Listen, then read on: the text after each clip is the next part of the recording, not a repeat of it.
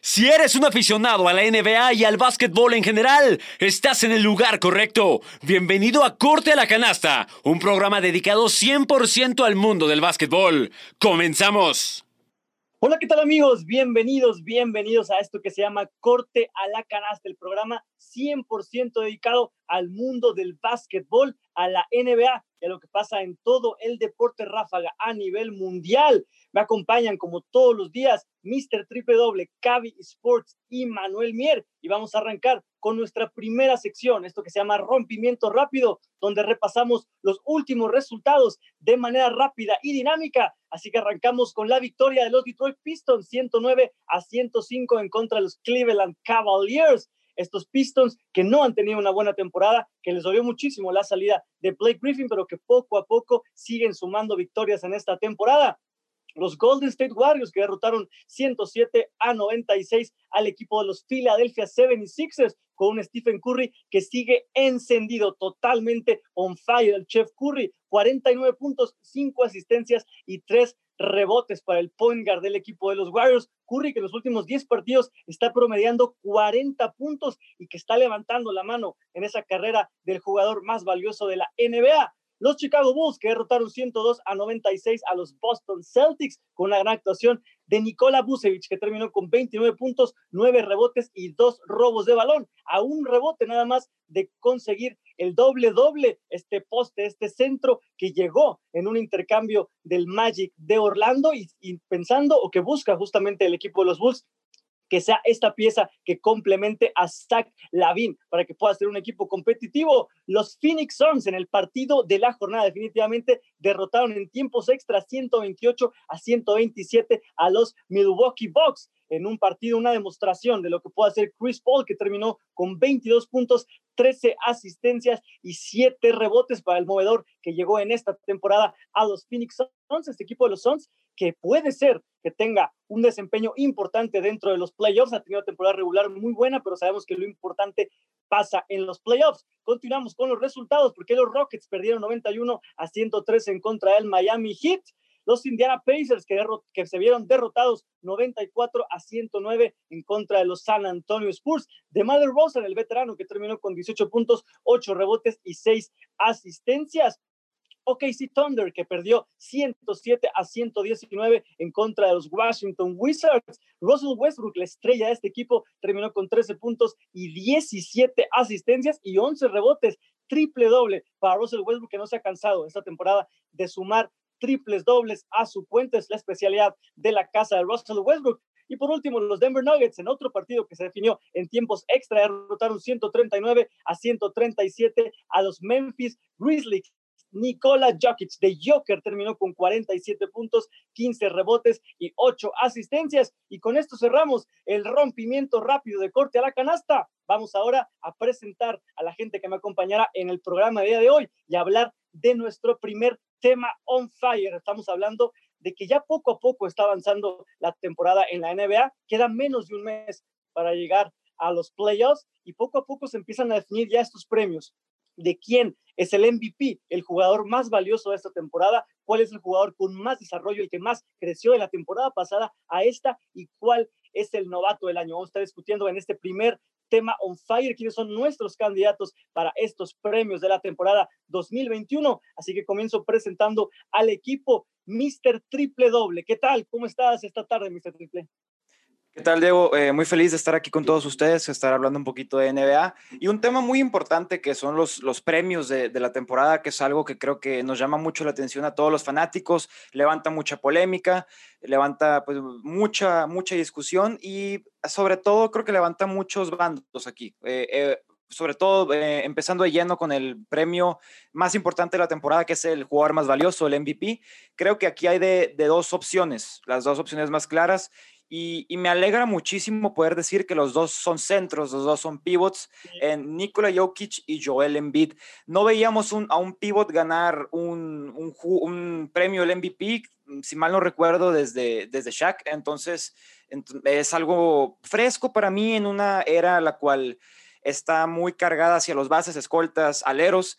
Y yo soy una persona que aprecia muchísimo a los, a los buenos pivots, a los buenos postes.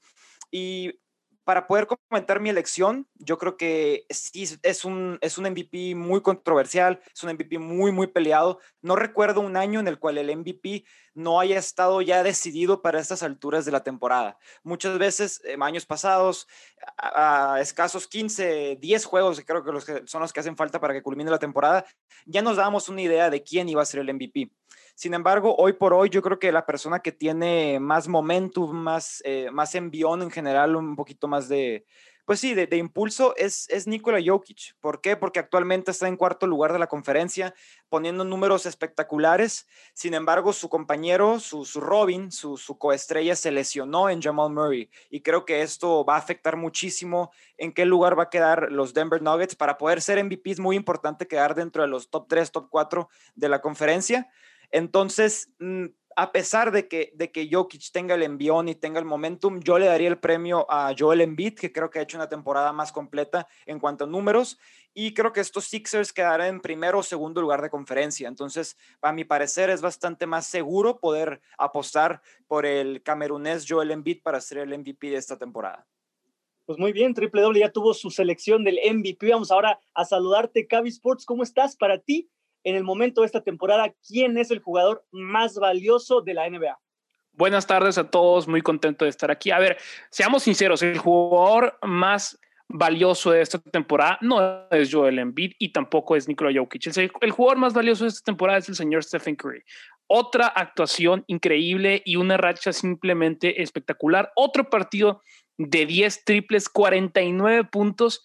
Seamos honestos, por favor. No es Nikola Jokic, no es Joel Embiid, es Stephen Curry, el verdadero most valuable player, jugador más valioso de esta temporada. Me atrevo a decirlo, Stephen Curry es el mejor jugador del mundo en este momento, eh, pero coincido con Mr. Triple Oble. Creo que a fin de cuentas, por la posición en la que está y por los números que tiene, Joel Embiid va a ser el MVP, pero eh, hay que tenerlo bien claro, el mejor jugador del mundo en este momento, que está lesionado LeBron James, y el jugador más valioso de la liga se llama Stephen Curry.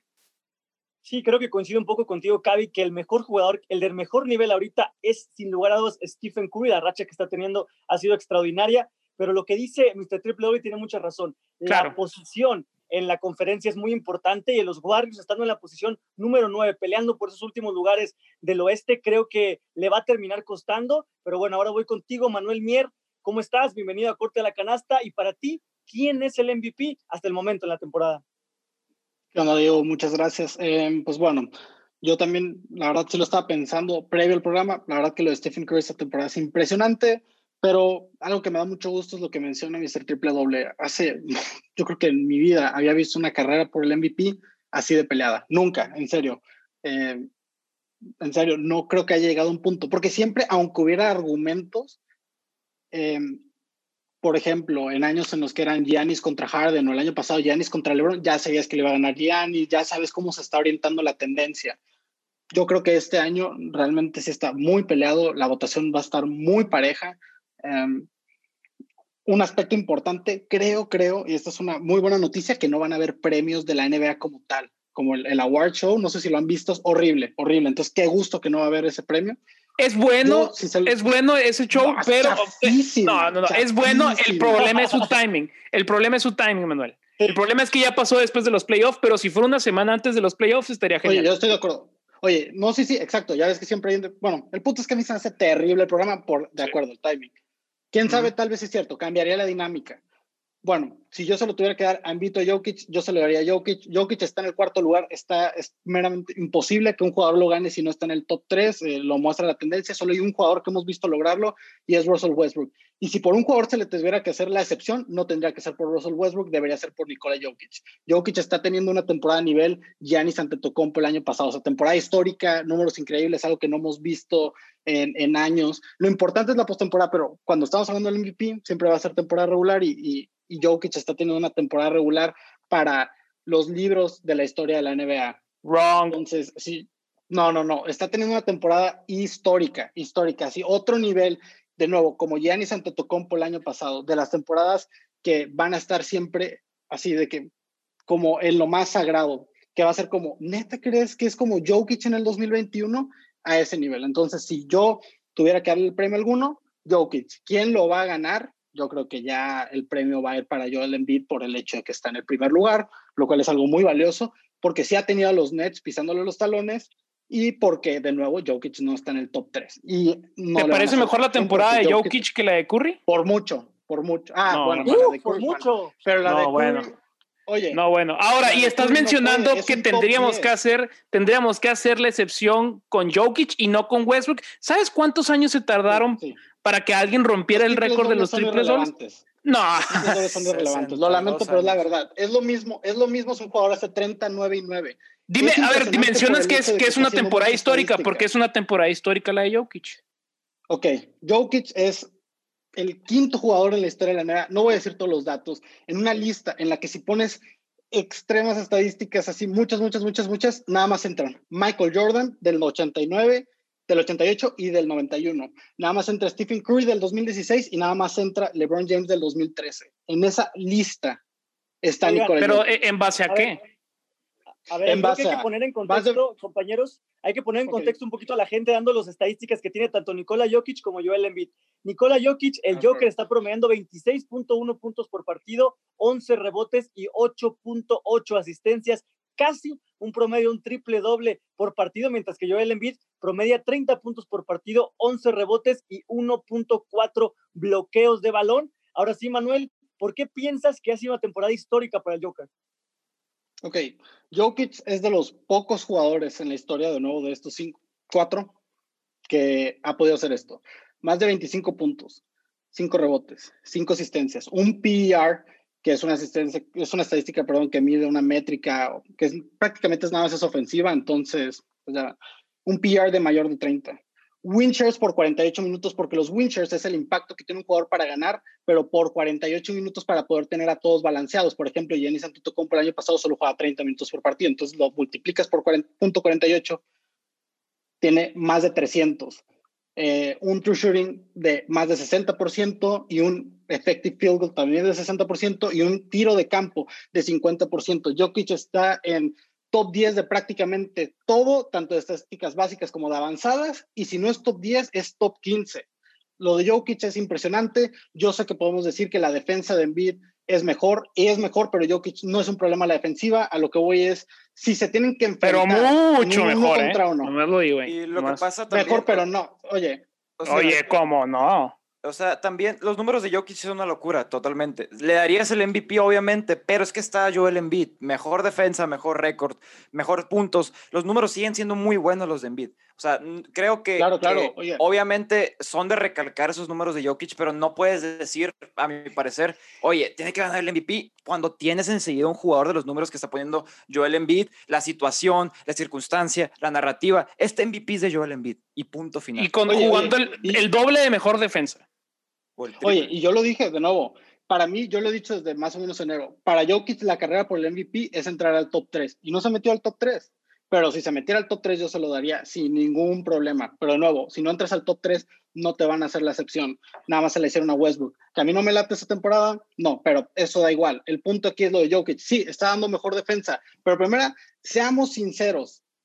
Nadie toma en cuenta la defensa cuando vota por el MVP. Yo sí. Prácticamente es un premio. Nadie, nadie. La defensa no importa cuando hablamos de un premio. ¿No importó el año pasado con Yanis? Importó con ah, pues claro, pero porque era el jugador defensivo. Cuando es como. ¿Y la antepasada? Con Giannis también. La antepasada con Giannis, pero con Harden importó. Y recuerda, con Allen Harden ha mejorado en, defensa. Importó, Russell Westbrook en su momento importó. Claro, Harden ha importado. No estoy diciendo, a ver, Jokic no es un mal defensor, si así lo vemos. Y si pones en un duelo de uno contra uno, en una serie de siete juegos, ninguno de los dos se va a poder parar, es a lo que voy. Son jugadores igual de extremadamente buenos en ambos lados. No, yo creo que, yo creo que Joel Embiid podría pararlo. Yo creo que pues Joel Embiid lo, podría parar. claro que podría pararlo. Yo les digo, no, no lo podría parar. Y nada más. A ver, uno juega defensa y otro no. ¿De qué me estás hablando? Y Jokic es mejor ofensivo de todas maneras. Eh, ¿Es mejor ofensivo realmente? ¿Porque pasa mejor el balón siendo un centro? ¿Realmente es tan importante que, pases muy bien el balón siendo un centro? Es lo único que se espera el tipo es un potador centro. Bueno, el punto aquí es, Joel Embiid, yo estoy de acuerdo, lo va a ganar. No, o sea, ya está muy difícil que Embiid no lo gane. Pero el que ha tenido la mejor temporada entre estos dos, porque claro, si quieres meter a Curry, pero pues ya lo sabemos, no le van a dar el premio a un jugador que está en décimo lugar. es Nikola Jokic. Pues ya con esto vamos a cerrar. Estuvo bastante interesante la polémica. Manuel dice que tiene que ser el Joker, que tiene que ser Jokic. Mr. Triple W se va por Joel Embiid. Y nuestro Cavi Sports dice que Stephen Curry. Así que tres elecciones. Ojo, ojo, ojo. Digo que debería de, pero va a ser Embiid. En base a lo que normalmente. No dijo, no dijo él. Claro que dije eso. Debería de ser Stephen Curry, pero va a ser Joel Embiid, ¿no? Así es, es correcto. Ok. Y yo también pienso que se lo van a terminar dando a Joel Embiid por el momento que están viendo los Sixers. Creo que ya le toca quizá a Joel Embiid, aunque sí me inclinaría también hacia lo que está haciendo Stephen Curry. Pero ahora vamos a darle una vuelta a este tema porque hablaba ya Mr. Triple Doble, cómo es muy curioso, cómo es algo muy notable que estén compitiendo por el MVP dos centros, dos jugadores altos, hombres grandes, donde nos metido en la cabeza que esta tendencia de la NBA va cada vez más hacia el small ball, ¿no? Hacia los jugadores un poquito más chaparros, a los guardias, a los escoltas, a los aleros, a la gente que puede moverse en el perímetro, tirar de tres y un poquito más ágil. Y que está muy curioso cómo estos dos candidatos son jugadores grandes, quizá jugadores toscos, pero ustedes creen, les voy a preguntar y les planteo aquí en la mesa, si esto es una señal de que la tendencia de la NBA y del básquetbol en general está cambiando hacia volver a regresar hacia esos hombres grandes, dominantes, los centros, donde la altura y el poder en la pintura era lo que definía los campeonatos, o solamente es una ilusión. Empiezo contigo, Cavi Sports. Eh, mientras los centros tengan las habilidades requeridas para el juego hoy en día, eh, sin duda alguna. Lo vemos con Embiid, lo vemos con Jokic, lo vemos con Carl Anthony Towns, con Bama de Bayo, jugadores que te pueden incluso hasta tirar el triple. Eh, Manuel lo decía ahorita, las asistencias de, de Jokic son simplemente espectaculares. Creo que nunca había visto un centro tan habilidoso en mi vida pero también tiene que empezar a defender. no hablo de Jokic específicamente, tienen que cumplir con los aspectos defensivos, pero ahora también es un requisito cumplir con estos aspectos ofensivos que son especialmente el tirar y creo que lo estamos viendo y creo que sí, por ahí va mucho el, dominio de este juego de hoy en día. Ok, ¿tú qué piensas al respecto, Mr. Triple W? Mira, eh, lo que dice Cavi es muy cierto, pero yo creo que hay un punto también muy específico el cual tenemos que tocar, es que actualmente, hoy por hoy, 2021, las posiciones no significan nada en la NBA. ¿Verdad? Mm, eh, ser Totalmente vemos cierto. vemos a jugadores como Ben Simmons, que, oye, Ben Simmons en cualquier otra era hubiera sido un power forward, quizás hasta un centro, un jugador que mide siete pies y es tu base. Jugadores, eh, pues, que están fuera de posición, jugadores Bama de Bayo, que si bien es el centro para los, para los Miami Heat, muchas veces funciona como si fuera, como si fuera su point guard, su creador de juego. Misma cosa con, con Jokic, misma cosa con Nikola Vucevic los Bulls. Hoy en día vivimos la era más versátil en la historia de la NBA. Hoy en día vivimos la era más talentosa en la historia de la NBA. No voy a meter en polémicas, ¿sabes qué? antes era mejor, hoy era mejor. Simplemente no me pueden negar que hoy en día vivimos y vemos el momento más talentoso de toda la NBA. Y es algo totalmente normal, es una evolución. La evolución del ser humano siempre se va a dar. Siempre en el futuro vamos a ser más habilidosos, más rápidos, más versátiles. Y eso afecta mucho a las posiciones. Por ende, para mi punto de vista, las posiciones son algo meramente significativo y para que puedas estar en un roster no significan absolutamente nada las posiciones. Estoy de acuerdo, Mr. Triple W, pero también si nos ponemos a analizar las últimas temporadas, los jugadores que han llevado a su equipo a ser campeones y los que han terminado siendo figuras en los playoffs y llevándose o cargándose al equipo al hombro y consiguiendo ese anillo, han sido principalmente o movedores o aleros o shooting guards o gente que no juegue en la pintura. ¿Tú crees que va a cambiar esto, donde vamos a empezar a ver centros que lleven a sus equipos al campeonato, como por ejemplo en Bid, mm. Jokic o Nikola Vucevic? Claro, este, mira, te voy, a, dar dos respuestas rápidas. Eh, si te das cuenta, Nikola Vucevic y Joel Embiid no son tus centros normales, sus centros tradicionales. Si bien Joel Embiid se puede considerar un centro más old school porque si hace, hace sus trabajos en la pintura. Es un tipo que te corre la cancha como si fuera un base, te la corre de una manera impresionante. Te tira el tiro de media, te, hace, te tira un que otro triple, aunque esto se ha deteriorado un poquito este, este atributo en su juego. Jokic es un base prácticamente. E, y el tema este que, me, que tú me estás mencionando de que en años pasados jugadores, shooting guards, bases, escoltas, aleros, eh, llevaron su equipo a sus campeonatos, primero que nada tenemos a Stephen Curry, que más que un base es un, es un, mucha gente lo cataloga como base, pero Stephen Curry aparte de que mueve muy bien del juego, es más un, un, shooting guard, o sea, es, un, es un híbrido. Kevin Durant es un, es un tipo que entró a la NBA mintiendo por su estatura para que no lo utilizaran de jugador, eh, de jugador interior, jugador en, en, en, los forward sports eh, o en el centro. Es un tipo que, que te juega de tres, de, de alero de poder o alero, midiendo siete pies y fracción. Entonces, este, sí, estamos en una era muy versátil y a mí me gusta mucho el hecho de que los centros estén adaptando, estén evolucionando tanto. Otros menciones honoríficas, eh, Carl Anthony Towns, Cat, un tipo joven, centro, alto, el mejor tirador en su posición. Y estamos viendo una revolución del centro y yo creo que, que esto está para quedarse, así es. Ok, y cerramos contigo, Manuel. ¿Cuál es tu opinión de todo este tema que estamos platicando? Sí, yo creo que hay, hay, hay, una tendencia a ir con jugadores más altos. O sea, ha visto esta necesidad en los últimos años desde que surgió ¿no? esta revolución de Curry del triple, de buscar eso, pero en jugadores todavía más altos. Si nos damos cuenta, están intentando hacer las alineaciones más altas. Siempre es más efectivo que los jugadores tengan más estatura. Ya lo sabemos, tenemos los casos que nos, nos prueban, ¿no? Isaiah Thomas, Curry, que la estatura no tiene que ser un factor, pero si están buscando ir hacia ese lado. Ahora, este verano, bueno, esta no fue verano, ¿verdad? Fue en octubre, eh, noviembre, cuando fue la agencia libre, la mayoría de los jugadores que fueron, que, que, les dieron el dinero, eran centros, lo vimos, ¿no? Vean cuánto dinero le dieron a Mason Plumlee, a Rudy Gobert. ¿Por qué? Porque justamente Jokic y Embiid, los que estamos hablando, están y, y, Anthony Davis están dejando a la NBA eh, como en jaque, ¿no? Porque no tienen respuesta ante jugadores altos. Entonces, lo que los equipos ahorita quieren es justamente un centro como Bushevich que te está intentando seis triples por partido. Le están insistiendo a Bama de Bayo que no lo está haciendo en partidos, pero sabemos que, o sea, yo creo que sí hay un plan para que se vuelva un triplista. Con Sabonis también hay un plan para que se vuelva un centro triplista. Ya lo sabemos, vean a Carol Anthony Towns. O sea, no solamente es que meta los triples, sino la forma en que mete los triples. Y en esta época en la que el triple es prácticamente la base de todo el juego, sí estamos viendo una tendencia de que los centros se vuelan un poco más ágiles en ese tema, más versátiles. Entonces, sí, yo creo que, y como dice Mr. Triple Doble, las posiciones ya no importan. Entonces, yo creo que es hacer las alineaciones más altas y que el tu jugador más alto también tenga la capacidad de tirar el triple. Sí, creo que concuerdo mucho con ustedes en que las posiciones del básquetbol cada vez desaparecen más, que ahora lo que necesitas es un jugador que te pueda cubrir desde la posición 1 hasta la posición 5, que sea versátil en el perímetro, que te pueda cubrir también en la pintura, y es justamente la evolución de los jugadores. Pues les parece, cerramos el tema de los MVPs para hablar ahora acerca de los novatos del año, en esta pelea por el novato del año que la Melo Ball estaba dominando durante prácticamente toda la temporada. Vino esa terrible lesión que sufrió la Melo Ball y a partir de ahí se empezó a rumorar que si podía ser Anthony Edwards, que si puede ser quizá algún otro jugador. Entonces quiero plantear en la mesa y responder de manera rápida si la Melo Ball para ustedes sigue siendo el novato del año y si no es, ¿quién es el novato del año entonces? Empiezo contigo, Mr. Triple W.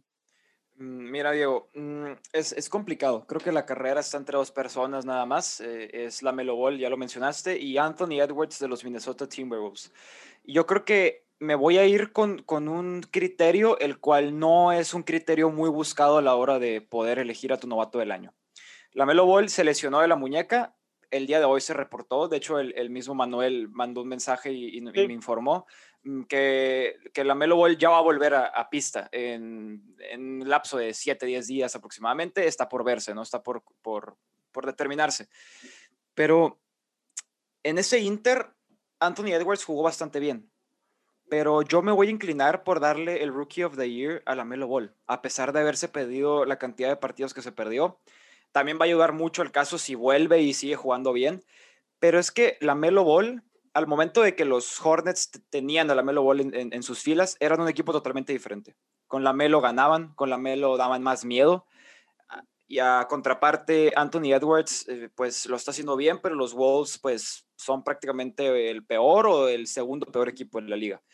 Entonces, yo me voy a basar también porque puso unos números espectaculares, rompió récords la Melo Ball. El hype de la Melo es real. La Melo es todo lo que su hermano Alonso prometía ser saliendo de UCLA. Y, y sí, la Melo gana, la Melo te hace ganar, Y yo sé que el hecho de que un rookie te haga ganar no es como que tan importante, por ejemplo, como un MVP que te tiene que hacer ganar y ponerte en, posiciones buenas. Con un novato no, se le exige eso y no es una narrativa exigida en, su caso para el Rookie of the Year. Pero en este caso, ah, yo sí me voy a inclinar por ese criterio y yo le voy a entregar el, novato del año a, a la Melo Ball. Manuel, ¿tú concuerdas con Mr. Triple Doble en que debe ser la Melo Ball el novato del año o no? Sí, y con esto de que va a regresar, justamente, yo cuando se lastima dije, chale, que se le va a ir el premio, porque era suyo, sin problemas, a mi parecer. Creo que Anthony Edwards está teniendo una gran temporada, pero aparte de que la Melo está dando impresiones pues, un poco más avanzadas, ¿no? O sea, está dando, a mi parecer, como vistazos a un futuro muy prometedor. Eh, también, pues de nuevo, no va a ir a la postemporada y eso va a ser muy increíble que desde su primer año pueda foguearse en esta competencia tan importante que son los playoffs de la NBA.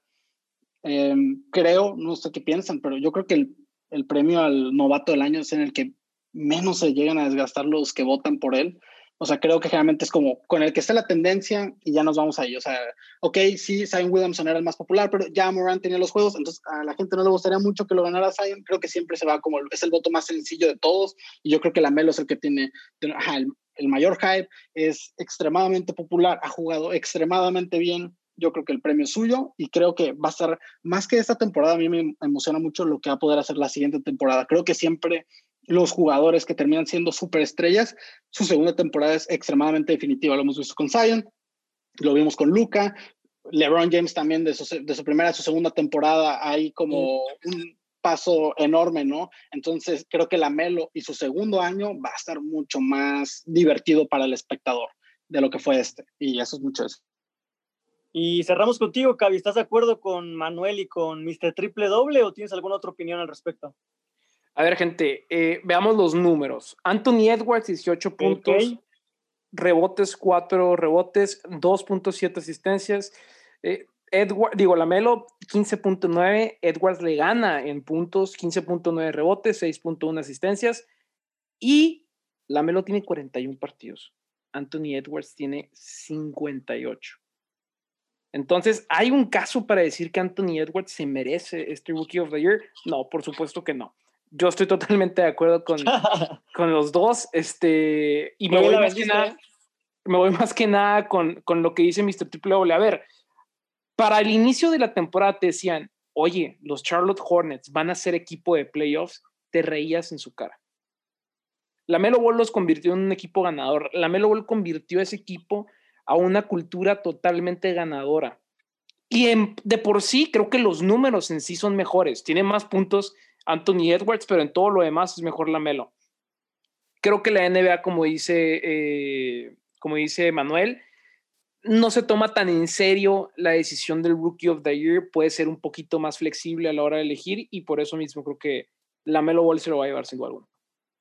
Sí, yo creo que también se lo va a terminar llevando la Melo Ball, sobre todo por el impacto que hizo en esos 41 partidos que jugó con los Hornets y cómo le cambió la cara al equipo, ¿no? Muchos evalúan lo bueno que es un jugador, en qué también juegan los jugadores alrededor de él, y creo que ese es el clave o el punto con la Melo Ball, que es un jugador, un elemento que hace mejor a toda la gente que está alrededor de él, eleva el nivel del equipo y hizo que un equipo como los Hornets, que no se esperaba absolutamente nada de ellos, estuviera peleando por esos puestos de playoffs y enhorabuena que va a regresar. Se decía que iba a estar fuera por el resto de la temporada por esa lesión de la muñeca y ya se anunció que va a regresar de 7 a 10 días. También hay que ver compañeros, cómo regresa, ¿no? Qué tan seguro, qué tan fino regresa y sobre todo la confianza, ¿no? Cuando tienes una lesión y es tu primera temporada en la NBA, el contacto, los golpes, hay que ir midiendo un poco, así que veremos cómo regresa la Melo Ball a esta temporada 2021 de la NBA. Y bueno, vamos a cerrar rápido nuestro, nuestro primer tema fire, hablando del jugador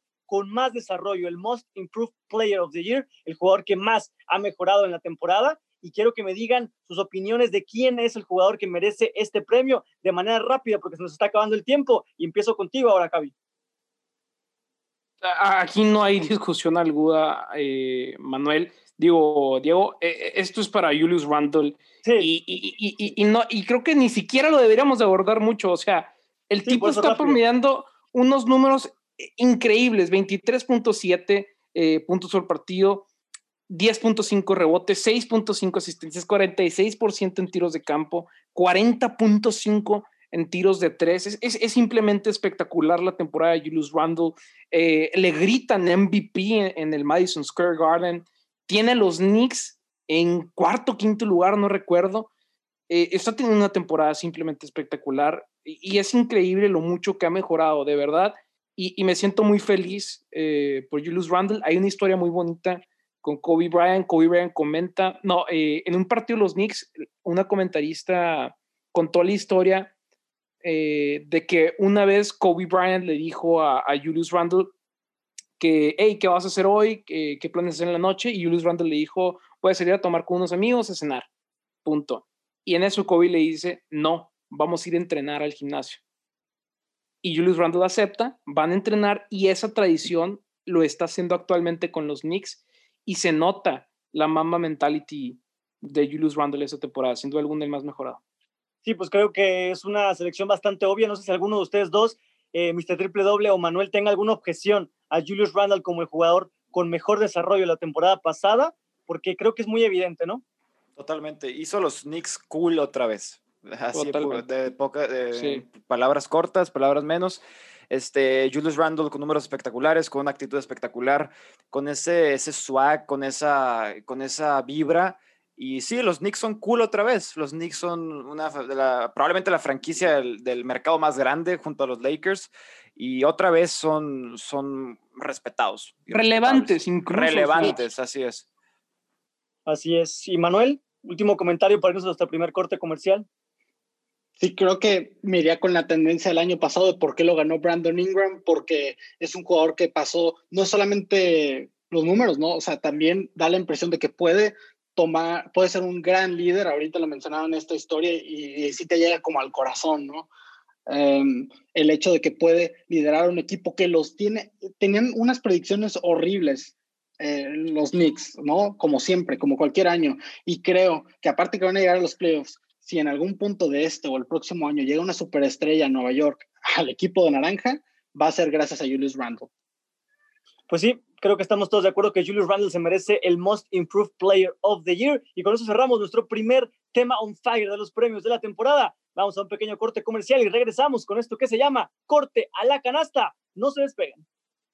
No te despegues de nuestras frecuencias. Ya regresamos con esto que se llama Corte a la Canasta. ¿Qué tal amigos? Ya estamos de regreso en Corte a la Canasta. Vamos a entrar a nuestro segundo tema on fire, que son tres equipos que están superando las expectativas que no se esperaba tanto de ellos y que están sorprendiendo a propios y extraños. Estamos hablando de los Knicks de Nueva York, los Atlanta Hawks y los Suns de Phoenix, esos tres equipos que han superado cualquier expectativa. Vamos a hablar de estas tres escuadras y le pregunto primero a la mesa, ¿qué equipo de estos tres en su punto de vista, ha sido el equipo que más los ha sorprendido en esta temporada. Y comienzo ahora contigo, mi querido Manuel.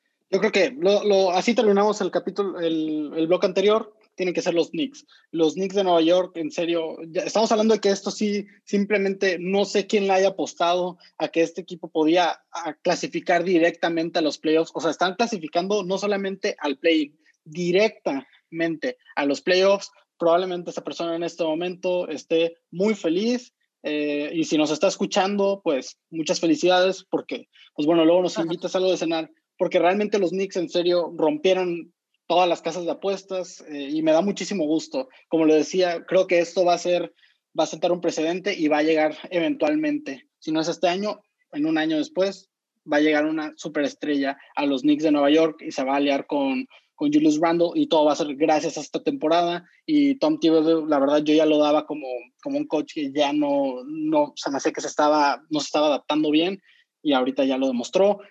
Mr. Triple Doble, su jugador favorito, Derrick Rose, está teniendo también una muy buena temporada defensivamente, son increíbles.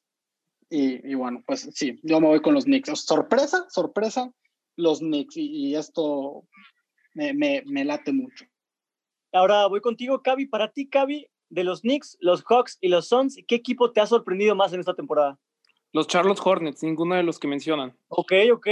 Eh, yo, no, yo no esperaba nada de los Hornets y bueno, de verdad, la respuesta número uno sería los Knicks porque Yo pensé que iba a ser otra decepcionante, otra temporada decepcionante de los Knicks, pero los, los, los Hornets eran tan irrelevantes que ni siquiera los tenía o no dentro de los playoffs.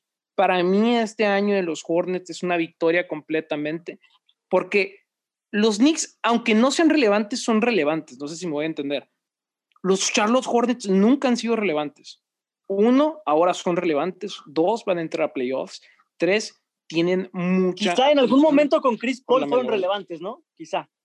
Eh, pues sí, sí, pero incluso creo que en este momento más. Si te fijas, House of Highlights, cada rato está poniendo a la Melo Ball. Incluso también los comentaristas de los Charlotte Hornets son súper famosos ahora, se hicieron súper virales por cómo celebran las, las volcadas y todo esto. El equipo que más me sorprendió esta temporada son los, los Charlotte Hornets por todo lo que conllevó. Y tú, Mr. Triple Doble, ¿te vas con los Knicks, con los Hawks, con los Suns o con el bonus que propuso mi querido Cavi Sports, los Charlotte Hornets? Sí, de hecho, este, yo personalmente, eh, ya sé que mencionas a los, a los Suns, yo no me impresiono de los Suns, yo sí me esperaba una actuación como esta. Eh, Chris Paul es quien es y se ha ganado el estatus que tiene por algo. Es un equipo que se armó muy bien, están coacheados de una manera. Pero para estar en segundo lugar del oeste, Mr. Yo sí lo, yo sí lo veía factible, sinceramente, porque. Totalmente. Eh, este, ya en playoffs se caerán o no se caerán, no sé, el tiempo lo dirá. Pero Chris Paul es un jugador que en temporada regular siempre domina, en playoffs también. Esperemos que la salud siga de su lado. Mm, pero para darte respuesta de manera resumida, Nueva York. Nueva York es un equipo que, que otra vez, como dije, es, es cool. Otra vez, e, este equipo es, es este, relevante y, y, como dice el mismo Manuel, no se, no se impresionen o, no se les haga extraño que en pocas temporadas un agente libre, un pez gordo, llegue a la gran manzana para poder ser la nueva cara o ser eh, la segunda espada o, o, que Julius Randle pase a ser la segunda espada del equipo. Pero este equipo de verdad creo que está, está construyendo algo futuro muy, muy importante y muy, muy jugoso. Y vamos a hablar acerca de los Knicks Sí, adelante, Cavi. Un, dato rápido, ahorita lo que decía Cavi de los Hornets irrelevantes, algo que había visto hace poco, los Hornets son el equipo que tenían el boleto más barato de toda la NBA hasta el 2019. O sea, de todos los equipos, eran los, el estadio más barato al que podías asistir.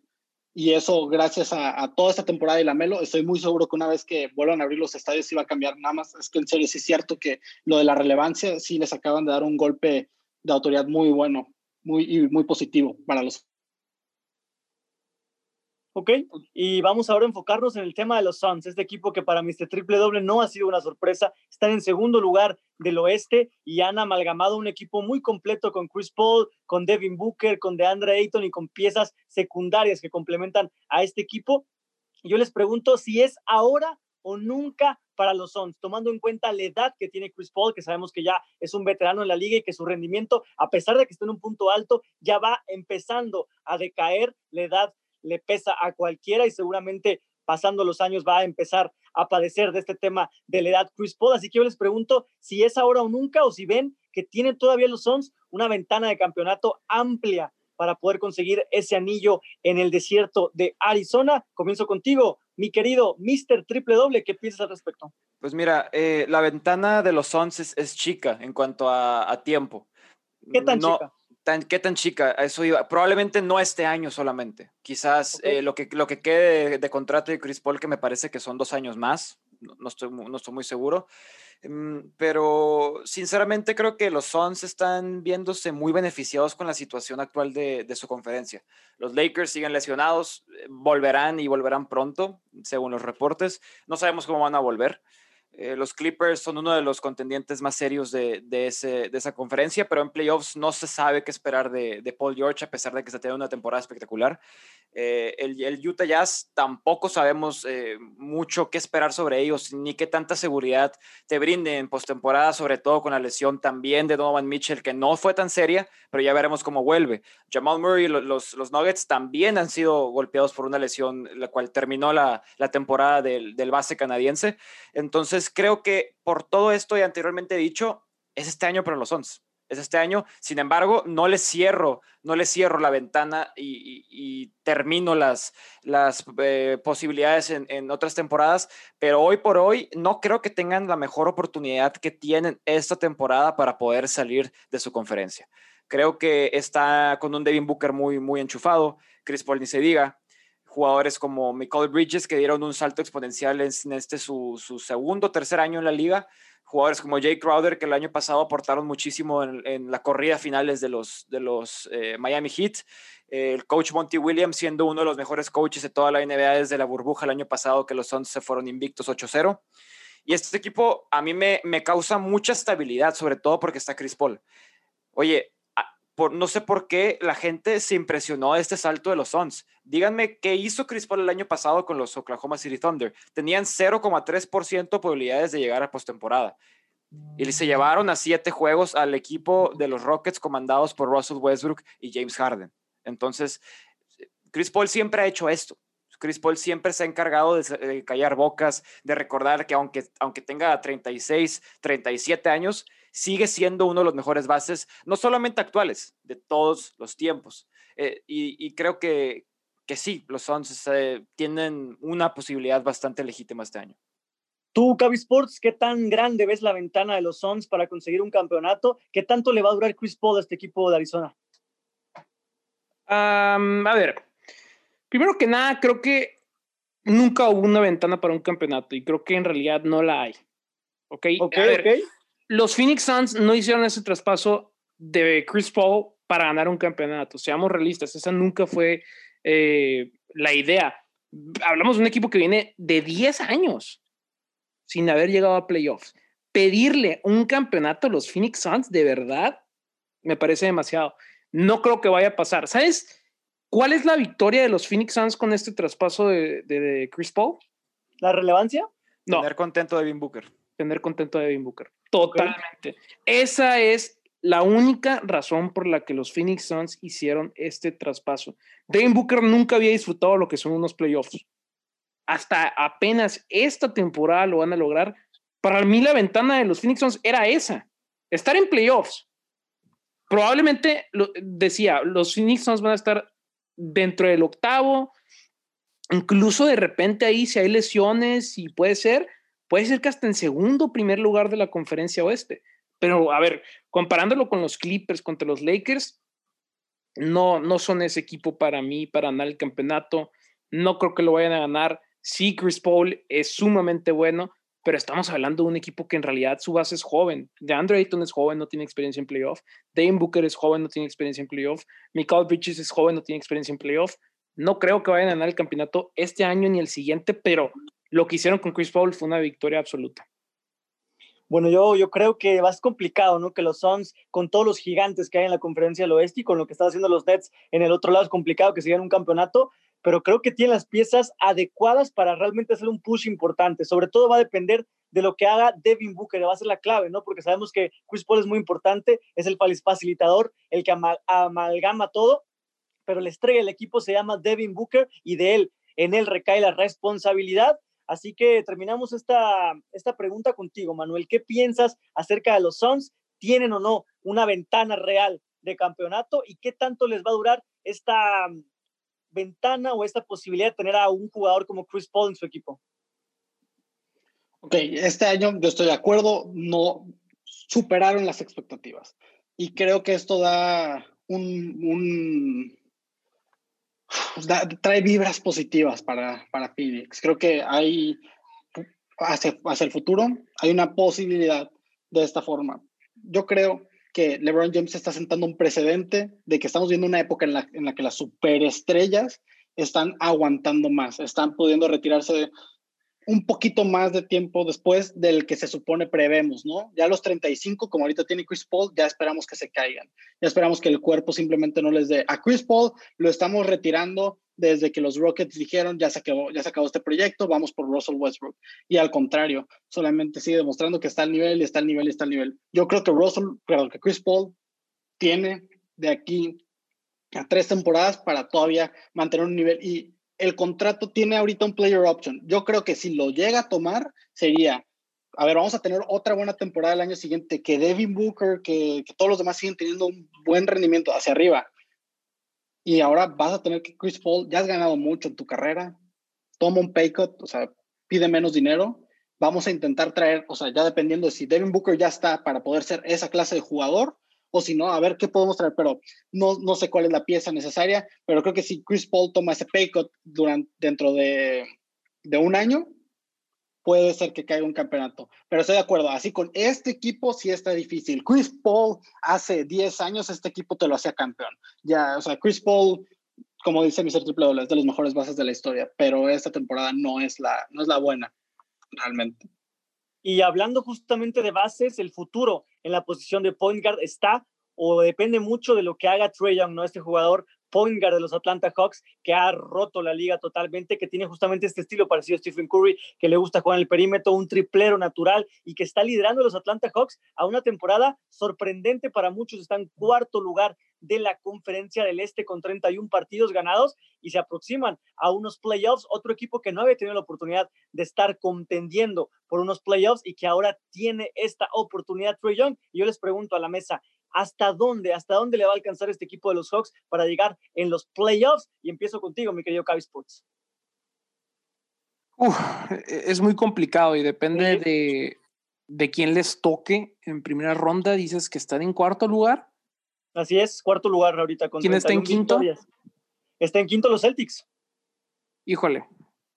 Uf, pues en una serie siete juegos entre estos dos equipos, creo que la ausencia de un hombre grande de parte de los Boston Celtics puede empezar con Clint Capella, pero es que voy a ir con lo mismo de los Phoenix Suns. Es un equipo que no tiene experiencia en playoff.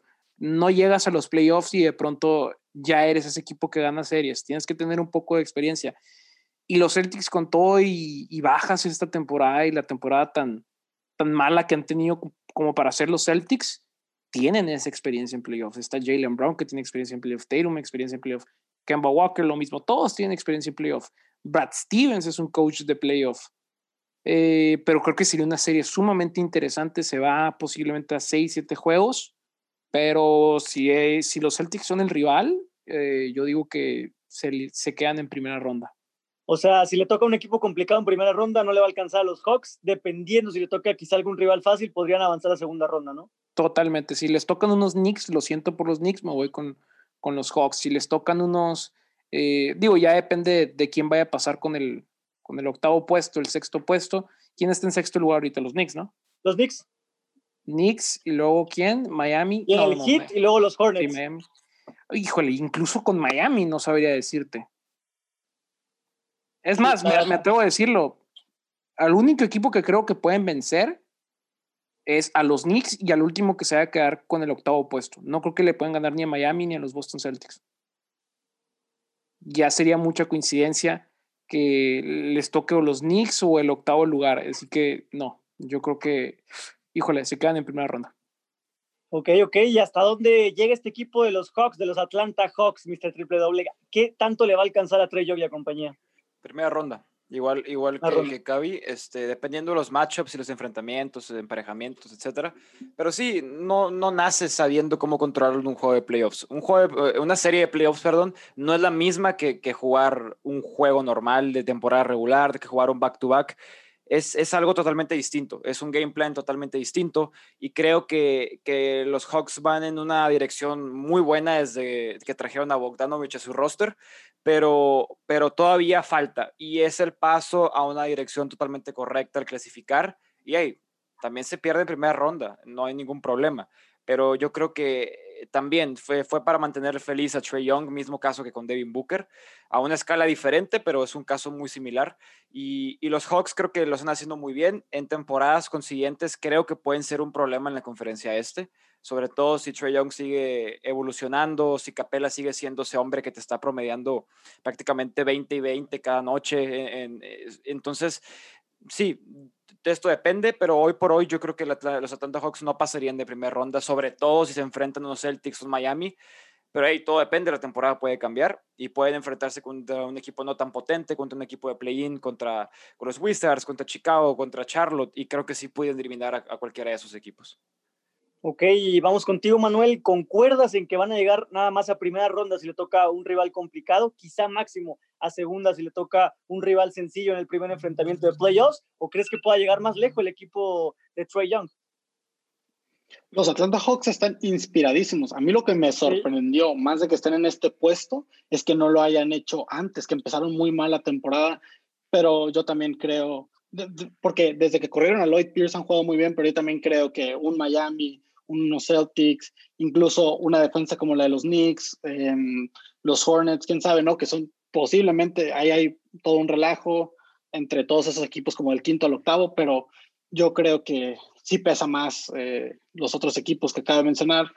Creo que están muy bien y me gustaría ver a Trey Young en postemporada estaría bueno que se lo comieran para que empezara a ver qué son los otros eh, atributos que tiene que agregarle a su juego. Me gusta muchísimo la base de jóvenes de Atlanta y me pesa mucho que todo parece indicar que John Collins va a salir, el ala pivot, y vimos que tenían a Clint Capella, a John Collins y parece como, hey, le acaban de agregar a un Kong, un jugador que yo esperaba desde hace mucho, que era un jugador que cuando jugaban preparatoria con la Melo Ball, jugaban juntos en Chino Hills, parecía que tenía, hay unos decían que tal vez tenía mejor potencial, siempre el del mejor potencial fue la Melo, ¿no? Pero estaban muy a la par y ahorita llega y le salió al momento muy mal ese pick. O sea, lleva 35 juegos, 4 puntos por partido, ni le dan minutos, 10 minutos por juego en 35 juegos.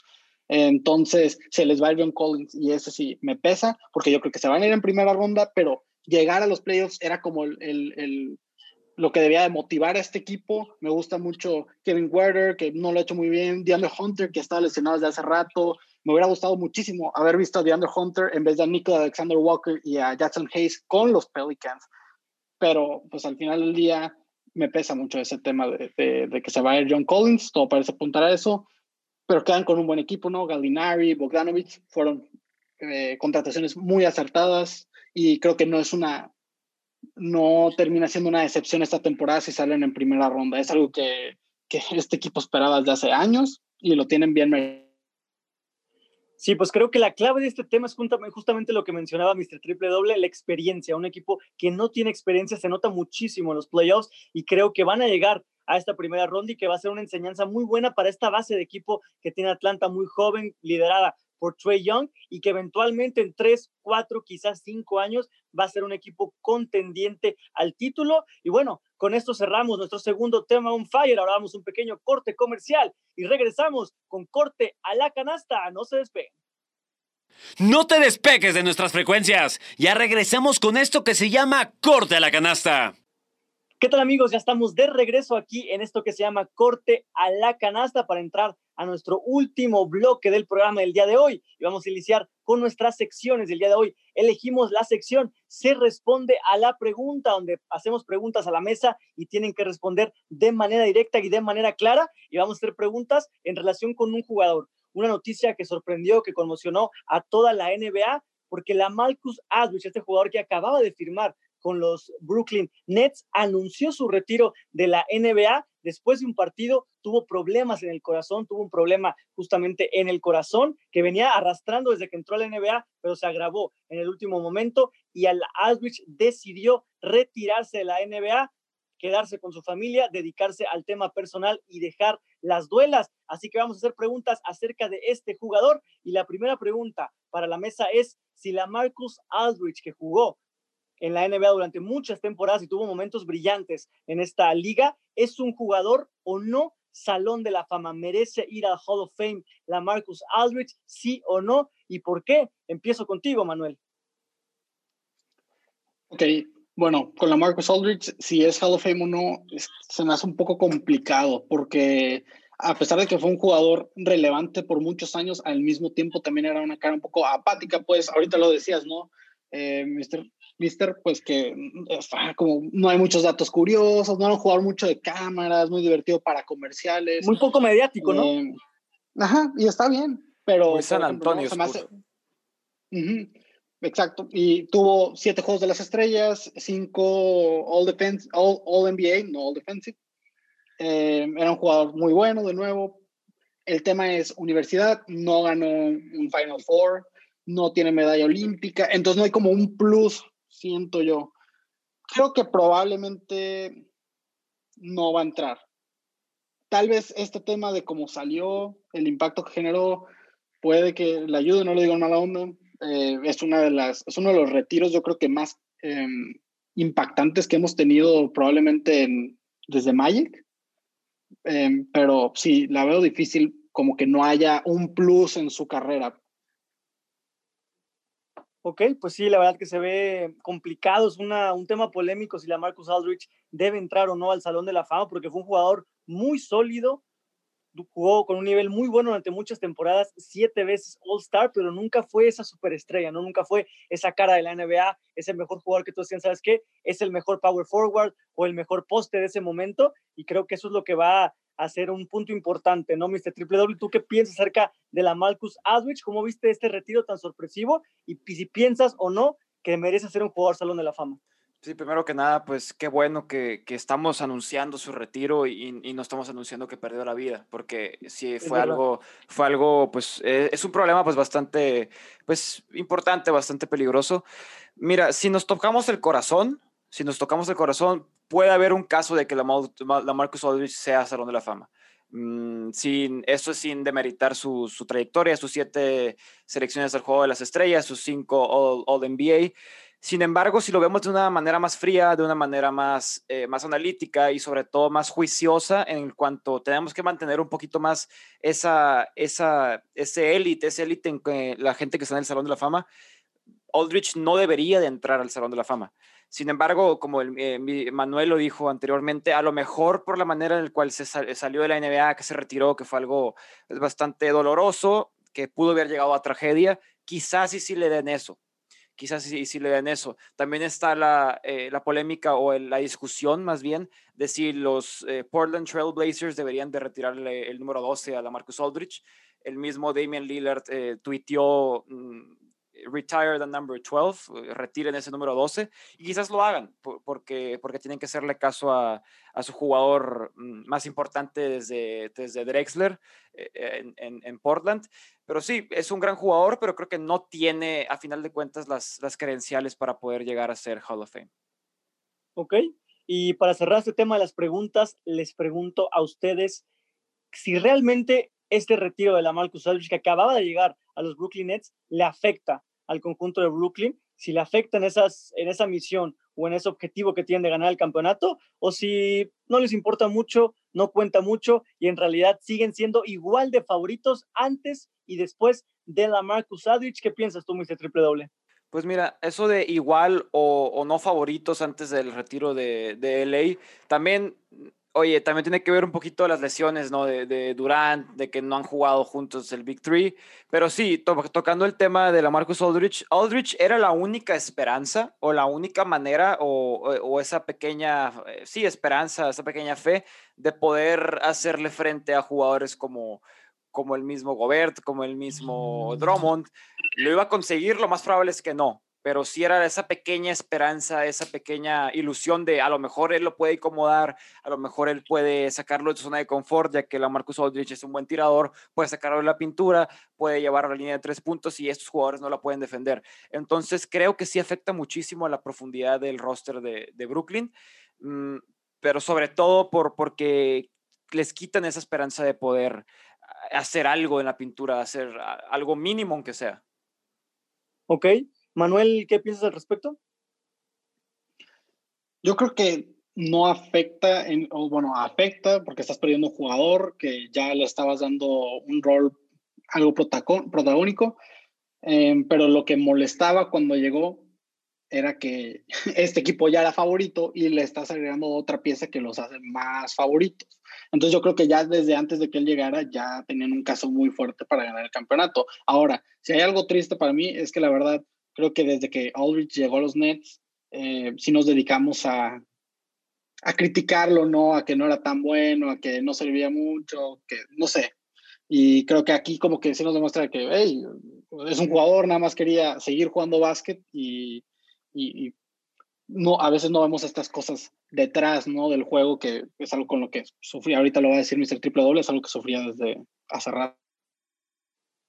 Pues sí, pues sí, la verdad que el tema para los Nets siguen siendo favoritos. Sí es verdad que le quita profundidad sobre todo a la banca y que le quita poderío en la pintura con este retiro de la Marcus Aldridge. Y cerramos este bloque 3 con esta sección que se llama Historia del Jugador, donde vamos a repasar toda la historia que tuvo justamente la Marcus Aldridge, cómo inició su carrera en el básquetbol, cómo pasó en el college, cómo llegó a la NBA y su trayectoria dentro de la NBA. Así que les cedo los micrófonos a Mr. Triple Doble para que nos cuente la historia de la Marcus Aldridge.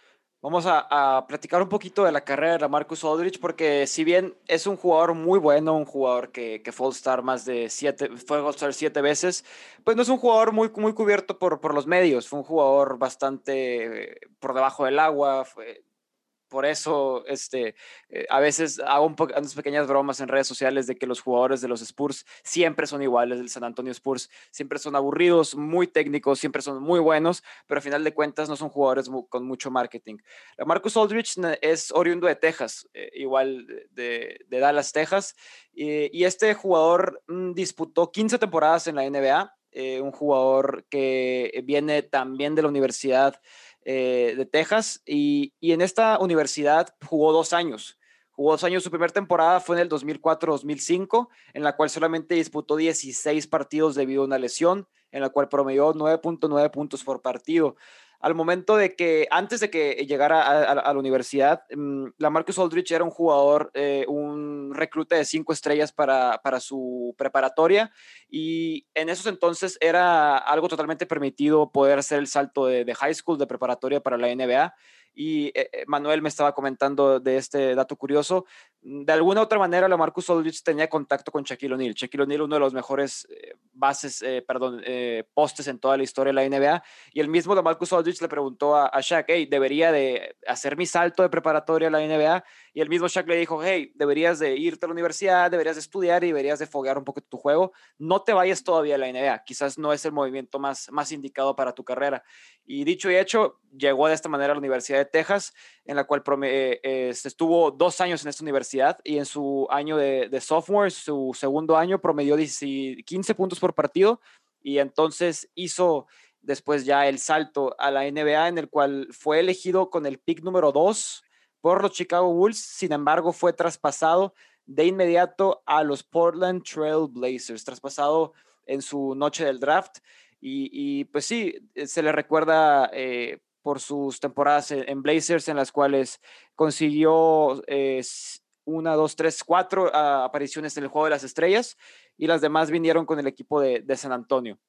A Marcus Aldrich, yo, yo considero, abro este pequeño debate, eh, ya terminando un poquito su, su, historia, creo que la Marcus Aldrich fue un jugador un poco adelantado a su época, porque, porque era un buen tirador desde el poste muchas veces, sobre todo en los principios de los años 2000, esto no pasaba. Y creo yo que, que esto es, es, un mérito muy grande para la Marcus Aldridge ser un jugador que, que, a pesar de que en esos tiempos los postes eran dominantes en la pintura, rebotes, pintura, rebotes, él tiraba y siempre tiró eh, muy buenos tiros de media y más eh, tarde en su carrera fue especializándose en los tiros de tres puntos.